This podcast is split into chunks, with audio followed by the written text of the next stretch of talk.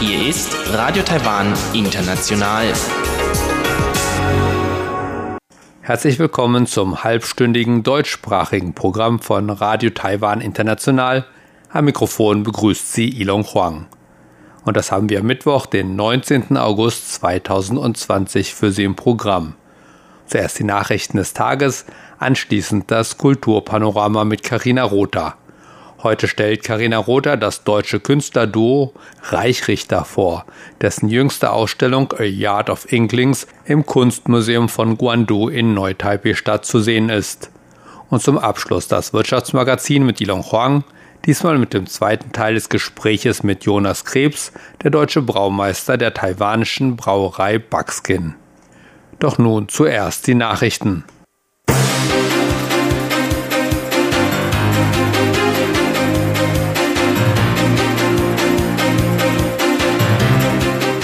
Sie hören die Tagesnachrichten von Radio Taiwan International. Zunächst die Schlagzeilen. US-Kriegsschiff durchquert Taiwanstraße. Zwei chinesische Hackergruppen stehen hinter Angriff auf Regierungsstellen. Tschechischer Senatspräsident soll im taiwanischen Parlament sprechen. Und nun die Meldungen im Einzelnen.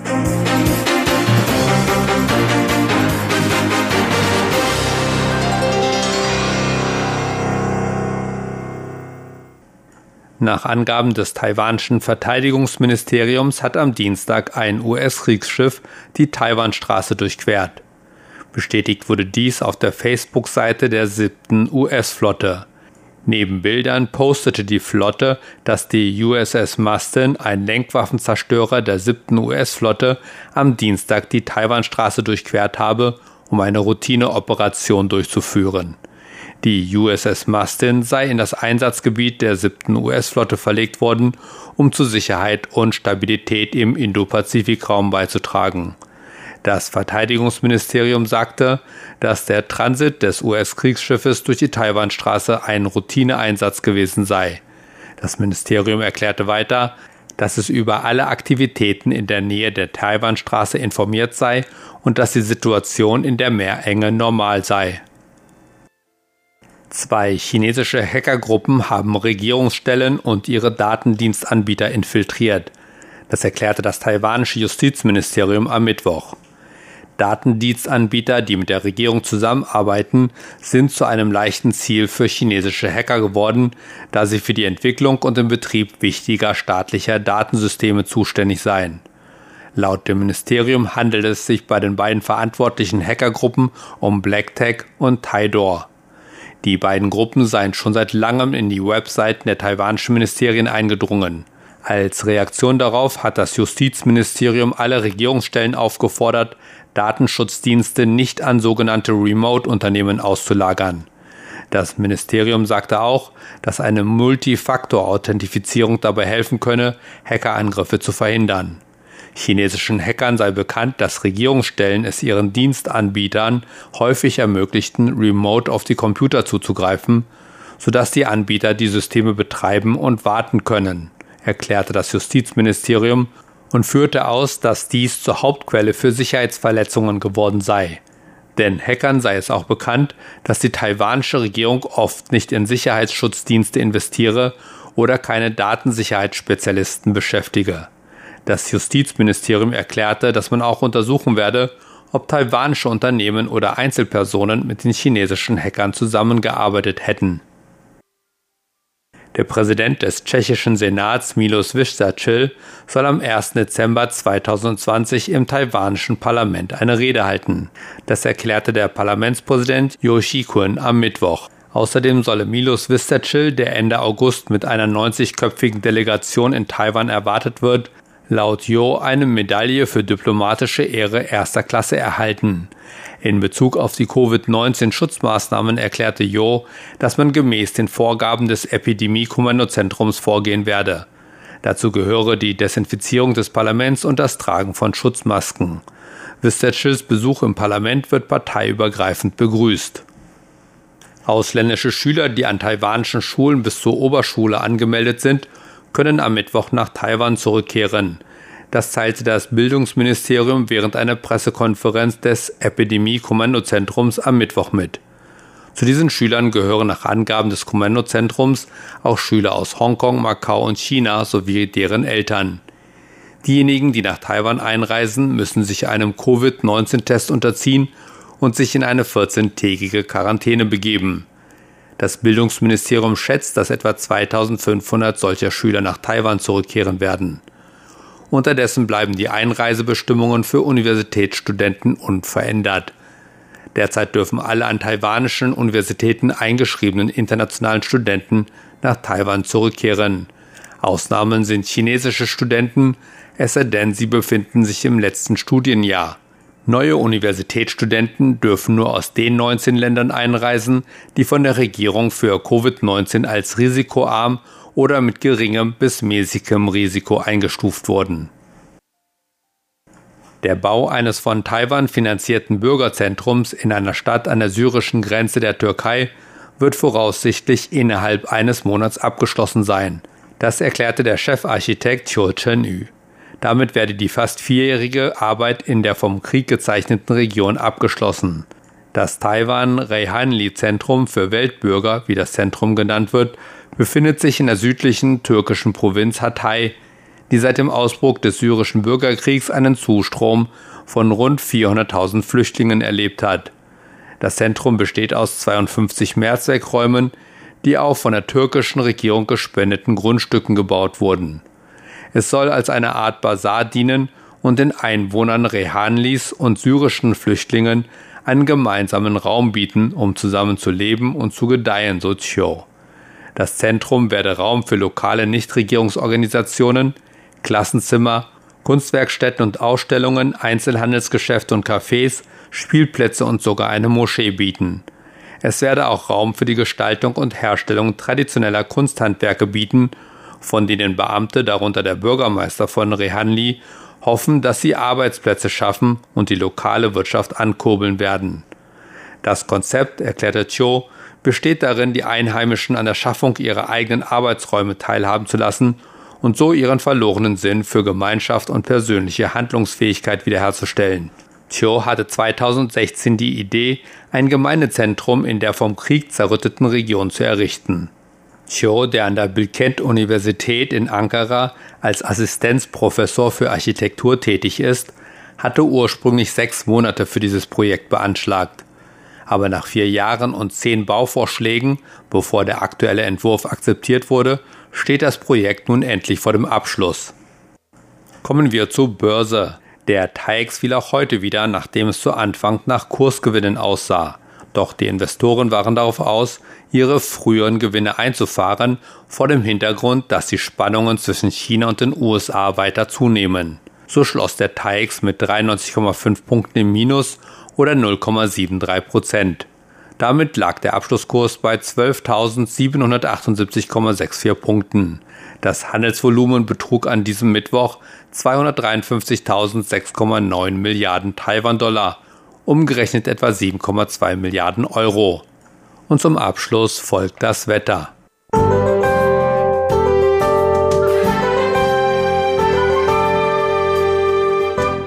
Am Mittwoch war es in den meisten Teilen des Landes überwiegend heiter mit nur vereinzelten Wolken und trocken.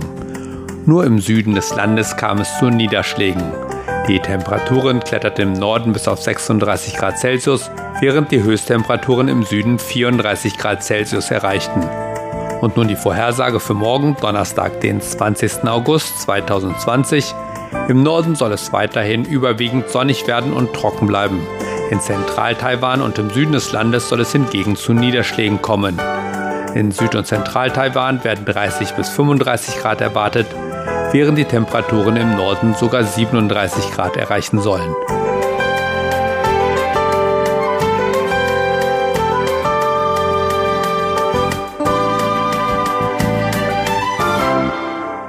Das waren die Tagesnachrichten und nun geht es weiter mit dem Programm von Mittwoch, dem 19. August 2020. Zunächst folgt jetzt im Anschluss das Kulturpanorama mit Karina Rother.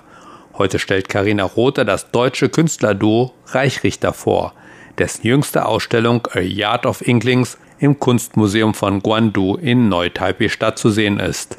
Kultur auf RTI.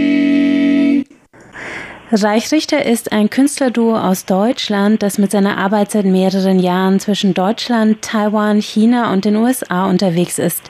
Die beiden nutzen Video- und Rauminstallationen verknüpft mit verdichteten Interviewtexten, um den Wandel menschlicher Wohn- und Lebensräume, sozialer Beziehungen und Arbeit im städtischen und globalen Kontext zu reflektieren.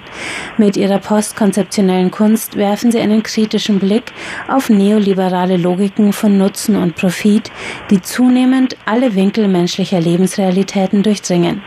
So auch in ihrer jüngsten Ausstellung A Yard of Inklings, die seit dem 17. Juli im Guandu Kunstmuseum an der Nationalen Kunsthochschule in Taipei zu sehen ist.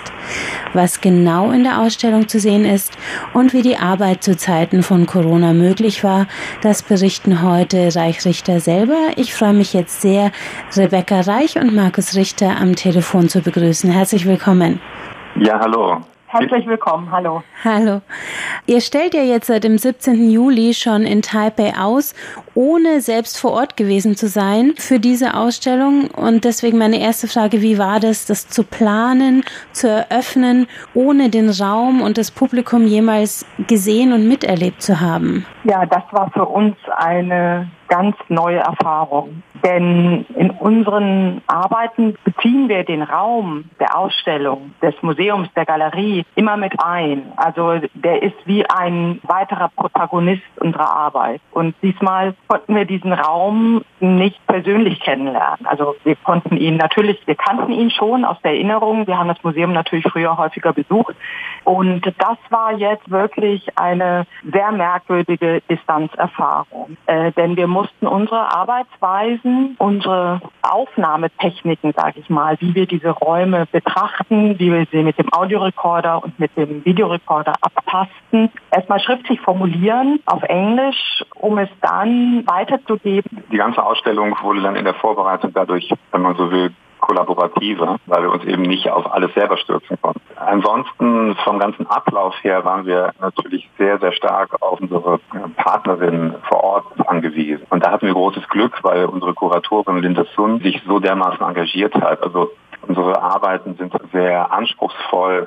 Einige, es ist nicht so, dass alle Sachen einfach nur ausgepackt und an die Wand gehangen werden, sondern wir, wir haben auf verschiedensten Ebenen Teile der Ausstellung, die jeweils für die Ausstellung vor Ort auch angefertigt werden müssen und einen performativen Teil, wo wir dann äh, Künstler vor Ort benötigt haben, die dann für uns diese, diese Rollen übernommen haben. Verstehe. Also es war wirklich sehr eng an den, an den taiwanischen Partnern diesmal gehangen, wie das äh, Endergebnis dann aussieht. Eure Themen, die ihr abdeckt in der Ausstellung, sind so dicht und so komplex, dass ich mir das sehr schwierig vorstelle, da mit Partnern in einem anderen Land, in einer anderen Sprache, dann die eigenen Ideen sozusagen abzugleichen und zu kommunizieren. Wie kommt es in Taiwan an, wenn ihr mit Künstlern hier vor Ort versucht, über eure Arbeit zu kommunizieren und dann da eben die auch noch in eure Arbeit einzubinden? Du sagst, es ist sehr komplex und sehr dicht, ja, das stimmt. Ähm, das ist es, weil es eben alles sehr abstrakt ist. Äh, die Themen, die wir behandeln, es geht ja um, um dieses Unsichtbare. Also Neoliberalismus ist so ein Schlagwort und wie füllt man das jetzt? Wir, spüren alle, wir leben unser Leben in einer Lebenswelt, in einer direkten Umgebung. Ähm, wir haben unsere Arbeitswege, wir benutzen Verkehrsmittel, wir essen entweder zu Hause oder auswärts. Wir haben Kinder, die betreut werden müssen, Alte und dann gleichzeitig gibt eben ähm, diese, diese, diese Umstrukturierung und Veränderung in diesem Alltag schleichend, nicht so spürbar direkt, weil es auch über ganz lange Zeiträume passiert. Und deswegen, das macht unsere Arbeit so schwierig und, und so schwer greifbar. Auf der anderen Seite es ist aber auch wieder ganz nah. Denn ähm, das Alltägliche, unser Wohnen, das ist etwas, was jeder kennt, was urmenschliche ist. Und das ist so nah, dass es auch nicht kulturell so sehr sich unterscheidet, weil es etwas ist, was das Menschsein bedingt. Auf dieser Ebene verstehen wir uns dann sehr schnell mit unseren Partnern in Taiwan, weil das sind ganz gleiche Erfahrungen, die wir teilen. Das ist ja genau, weswegen wir auch immer versuchen, die Spannweite unserer Untersuchungsorte so groß zu halten, um wirklich das auch nochmal zu bestätigen und, und selber zu erleben. Natürlich gibt es auch immer Unterschiede, auch wie damit umgegangen wird, wie das ausgehalten wird oder glorifiziert wird oder, oder angenommen wird oder abgelehnt wird. Aber tatsächlich das, was gebaut wird, wie die Städte sich transformieren. Die Mechanismen, die sind eben global. Also ja, ihr würdet sagen, das folgt in Taiwan derselben Logik wie jetzt in der deutschen Großstadt. Die Art und Weise, wie wir sozusagen von unserem direkten Lebensumfeld und unseren direkten Lebensinhalten entfremdet werden durch Arbeit, durch anonyme Wohnhäuser und so weiter. Im, Im familiär-sozialen gibt es natürlich Unterschiede. Also da würde ich sagen, dass in Deutschland speziell die Rolle der Familie als, als, als soziales Bezugssystem ja, also sehr stark reduziert ist. Also vielleicht ähnlich wie in Amerika. Aber in Taiwan oder auch in Europa, in Ländern wie Spanien oder Italien ist die Rolle der, der Familie als soziales Netz einfach noch stärker vorhanden. Aber auf der Ebene des Gebauten, der gebauten Umwelt, der Infrastruktur ähm, sind die Veränderungen schon sehr, sehr ähnlich. Ich würde zum Abschluss gerne noch einmal den Bogen zurückschlagen zu eurer Ausstellung und vielleicht könnt ihr ähm, noch einmal beschreiben, wie ihr diese Themen, von denen wir jetzt gerade gesprochen habt, in die Ausstellung reingebracht habt und äh, wie, was man sich quasi da vorstellen kann, wie diese Ausstellung aufgebaut ist. Ja, also eine der Installationen ohne mich, Without Me, ist eine naja, interaktive Videoinstallation. Und ein Teil des Videos bleibt bei jeder Aufführung gleich, aber es gibt einen großen Teil, der jeweils in dem Ausstellungsraum, äh, wo die Arbeit gezeigt wird, neu aufgenommen wird und in das Video integriert wird. Ähm, ja, Office Towers, wie der Name schon sagt, das ist eine Videoarbeit, deren Bildsprache sich ausschließlich auf eine Abtastung dieses einen, einen Ortes ähm, bezieht, nämlich eine Büroanlage, ähm, wie sie inzwischen, also überall auf der Welt, denke ich mal, zu finden ist, mit Spiegelglasfassaden und mehreren Geschossen nach oben gebaut.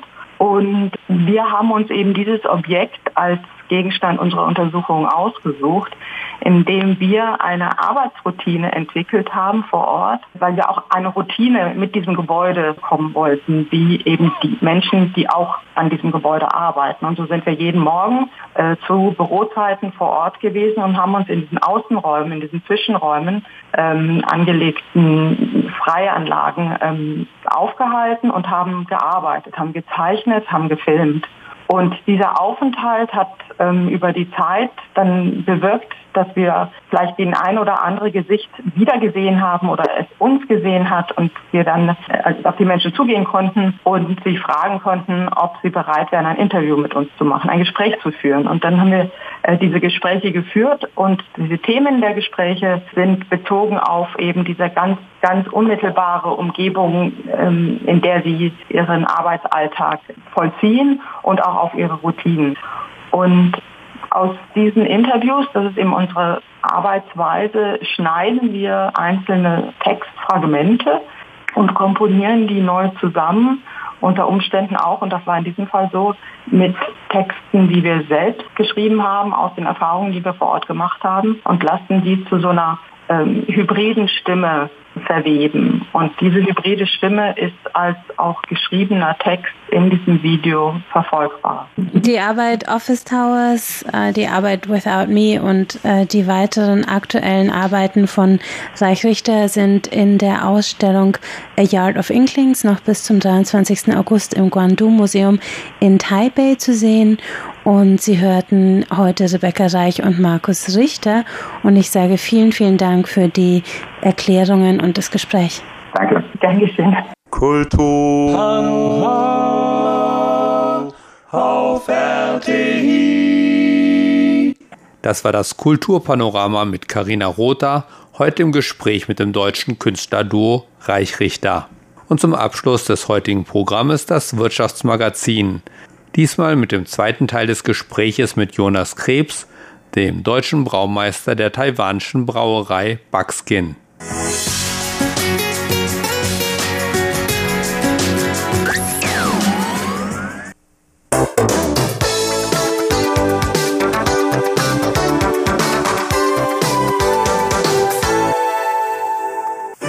Die Kinka Buckskin Brauerei wurde 2018 gegründet und produziert Buckskin Bier. Kinka folgt streng dem Reinheitsgebot, das nur die Verwendung einfacher Zutaten wie Wasser, Malz, Hopfen und Hefe erlaubt, um außergewöhnliches und klassisches Bier zu brauen. Alle Brauanlagen und Zutaten der Buckskin Brauerei stammen aus Deutschland, sodass Bierliebhaber frisches, authentisches und erfrischendes deutsches Bier genießen können, das zu 100% in Taiwan hergestellt wird.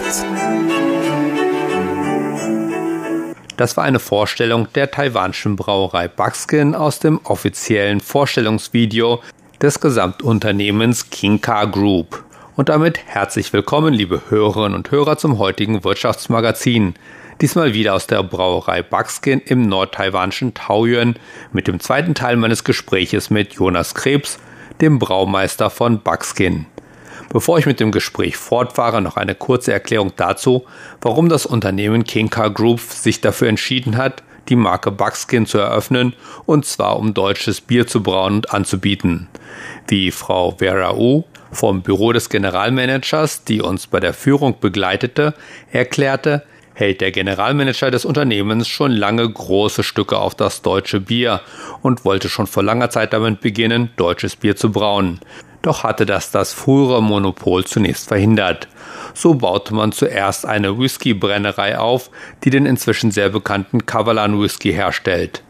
Doch nun geht es weiter mit dem Gespräch mit Jonas Krebs, von dem ich wissen wollte, inwiefern die deutsche Bierkultur sich von den anderen Bierkulturen, die derzeit im taiwanischen Biermarkt zu finden sind, unterscheidet und wie taiwanische Biertrinker die deutsche Bierkultur annehmen. Ja, also grundsätzlich unterscheidet man natürlich zu der japanischen Bierkultur als auch zu teilweise äh, meist amerikanischen Bieren, dass wir wirklich keine äh, Adjuncts mit reinbringen, dass wir wirklich nur nach diesen vier Rohmaterialien in unserem Bier herstellen, was ja in anderen Ländern wie zum Beispiel Japan, wo zum Beispiel dann auch noch Reis mit dazu kommt oder sonst irgendwas, sich wirklich sehr, sehr, sehr abhebt vom Biergeschmack. Und ja, das ist halt, was so diese deutsche Bierkultur auch wirklich fördert. Also das Reinheitsgebot ist halt der ausschlaggebende Punkt dafür.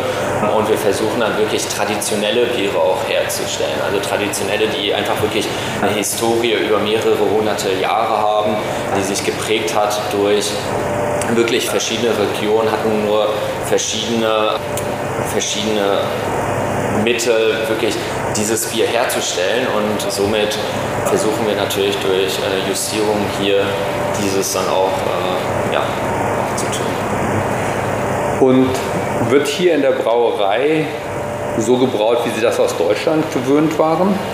Ja, eins zu eins. Also klar, ähm, vom Brauprozess und von der Produktherstellung ist das, ist das genau das gleiche wie das, was wir in Deutschland gemacht haben. Und natürlich sind hier immer noch so ein bisschen andere Faktoren, wie zum Beispiel Klima, Luft und andere Faktoren, die halt immer noch mit reinspielen, dass, dass wir zum Beispiel im Gegensatz zu Deutschland sechs Wochen auf unser Malz warten müssen und in Deutschland man eben mal schnell anruft und in zwei, drei Tagen das Malz da ist.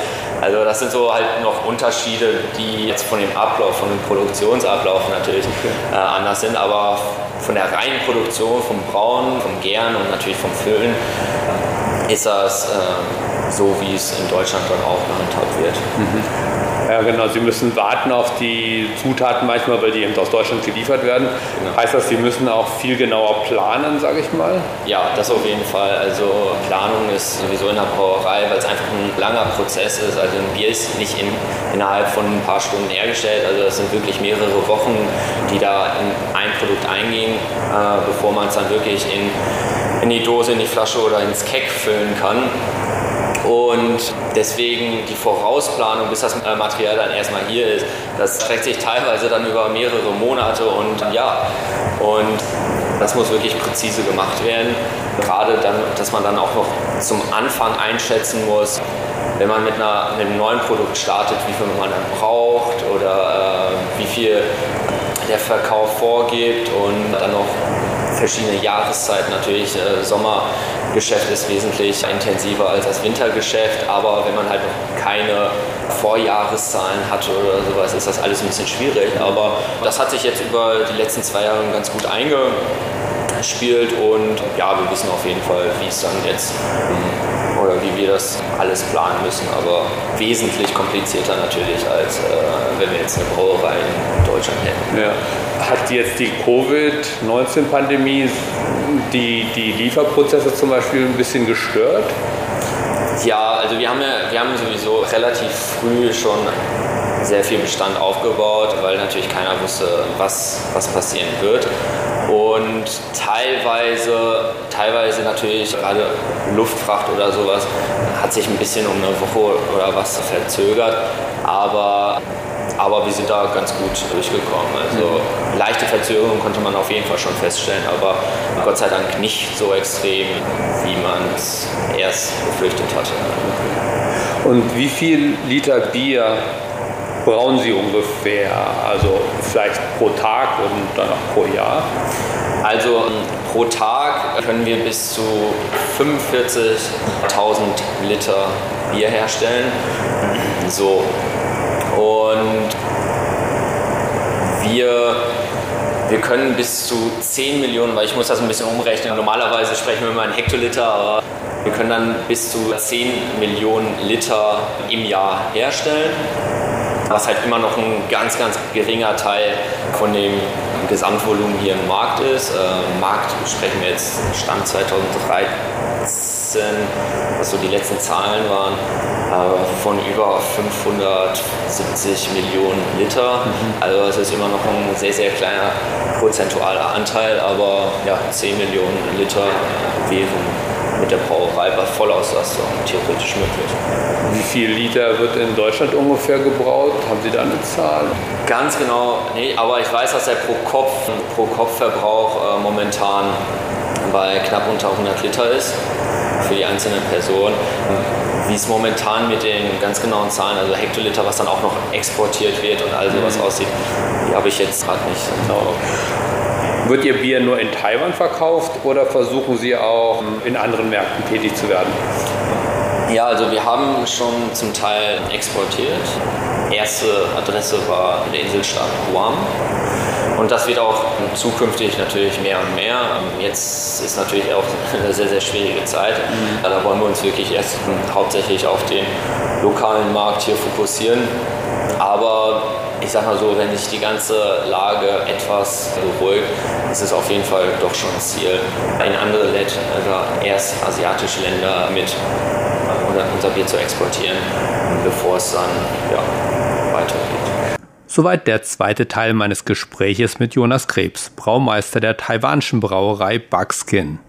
In Deutschland hat ja fast jede Region eine eigene Brauerei, ein eigenes Bier. Im dritten Teil in der kommenden Woche geht Jonas Krebs unter anderem darauf ein, wie das in Taiwan aussieht. Außerdem sprechen wir darüber, ob und inwiefern sich das Bierbrauen in Taiwan über die Jahre verändert hat, insbesondere seit der Biermarkt geöffnet wurde. Denn bis 2002 hatte das staatseigene Unternehmen Taiwan Tobacco and Liquor Corporation ein Monopol für das Brauen von Bier. Das wurde erst 2002 mit Taiwans Eintritt in die Welthandelsorganisation aufgehoben, was es letztendlich auch King Car erlaubte, seine Biermarke Buckskin zu gründen. Übrigens ist King Car seit einiger Zeit auch in Deutschland tätig, und zwar hat es eine Niederlassung in Düsseldorf. Von dort verkauft das Unternehmen seine Kaffeemarke Mr. Brown und seinen Kavalan Whisky. Doch damit verabschiede ich mich für heute. Am Mikrofon war Ilon Huang. Vielen Dank fürs Zuhören.